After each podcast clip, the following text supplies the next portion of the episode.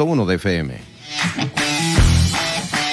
Buenas noches. buenas, noches. Buenas noches a todo el auditorio de Heraldo Radio La Paz. Aquí estamos en nuestros eh, estudios saludando cordialmente a todos nuestros radio escuchas. Ánimo, adelante Leonel.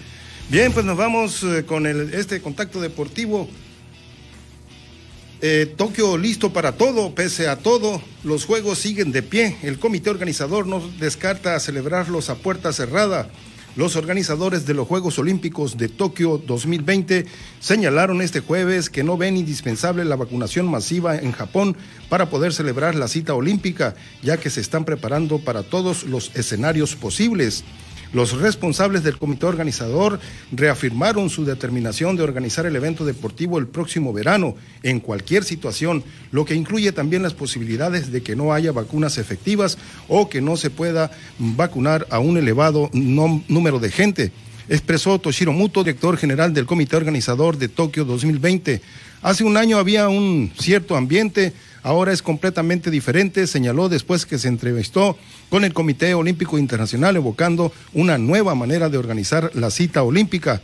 Estamos convencidos de que todas estas dudas se despejarán el día de la apertura de los Juegos, dijo por su parte el presidente del comité organizador Yoshiro Mori, después de que el máximo responsable del COI Thomas Bach afirmara que ese organismo no pierde tiempo en conjeturas y que están centrados en la fecha de la ceremonia inaugural el 23 de julio.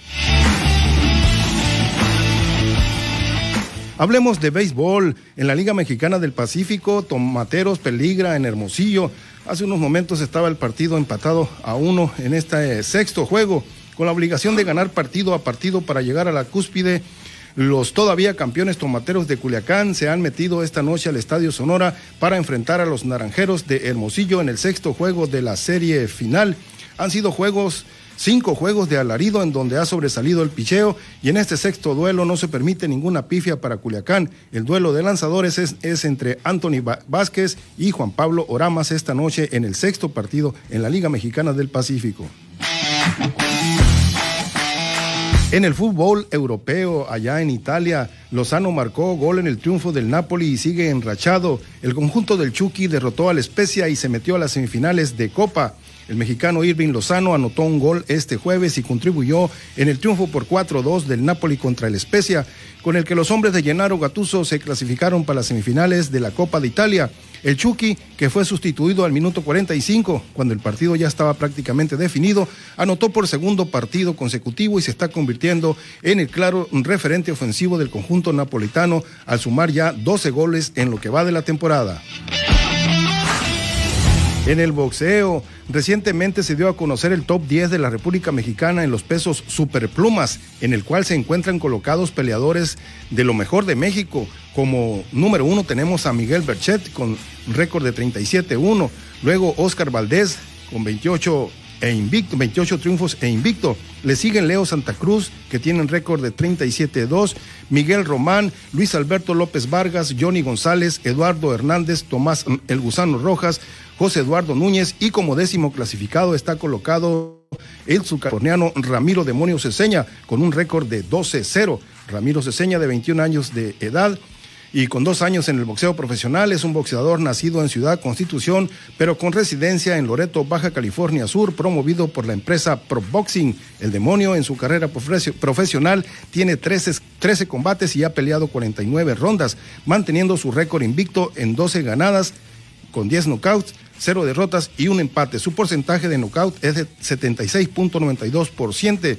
Por ciento, las más recientes peleas de Ramiro Ceseña han sido contra Jesús Amparán, a quien le ganó por decisión dividida, y los knockouts ante Omar Camargo, Eduardo Montoya y Manuel Amador, además de otra decisión ante Carlos Alberto González Ureña. Así que Ramiro Demonio Ceseña es el clasificado número 10 de la República Mexicana en los pesos superpluma con una gran carrera que está llevando poco a poco.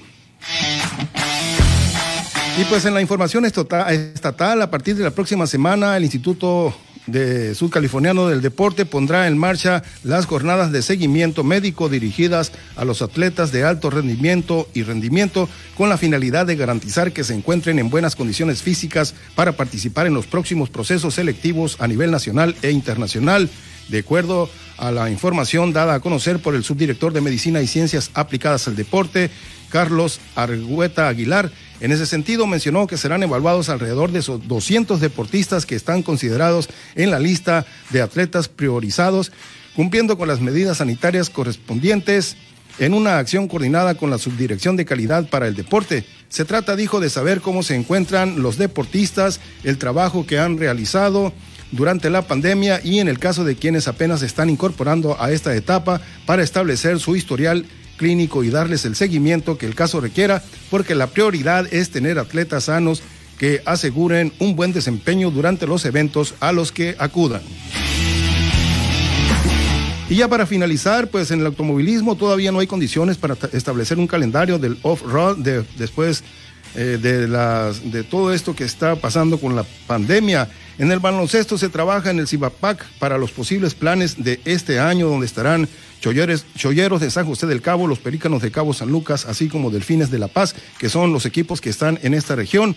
Para el día de mañana se va a realizar el Congreso Técnico en la Federación Mexicana de Béisbol Amateur, al cual asistirá Juan Jesús Martínez Manríquez, presidente de la asociación. Por allá en Los Cabos, eh, el Instituto del Deporte Municipal en Los Cabos se trabaja en el registro municipal del deporte y además este viernes se cierra el plazo de la convocatoria para las becas deportivas que vence este 31 de enero. También en otra reunión para el día de mañana en el INSUDE se efectuará la asamblea ordinaria de la Asociación Estatal de Atletismo en donde el mulejino Roberto Perea Verdugo con un gran trabajo aquí en esta capital del estado es uno de los posibles candidatos a la reelección del actual dirigente Jesús Cuellar Vargas.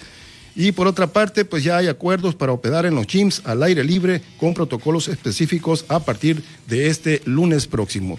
Así las cosas en la información deportiva en esta noche aquí en Heraldo Radio La Paz.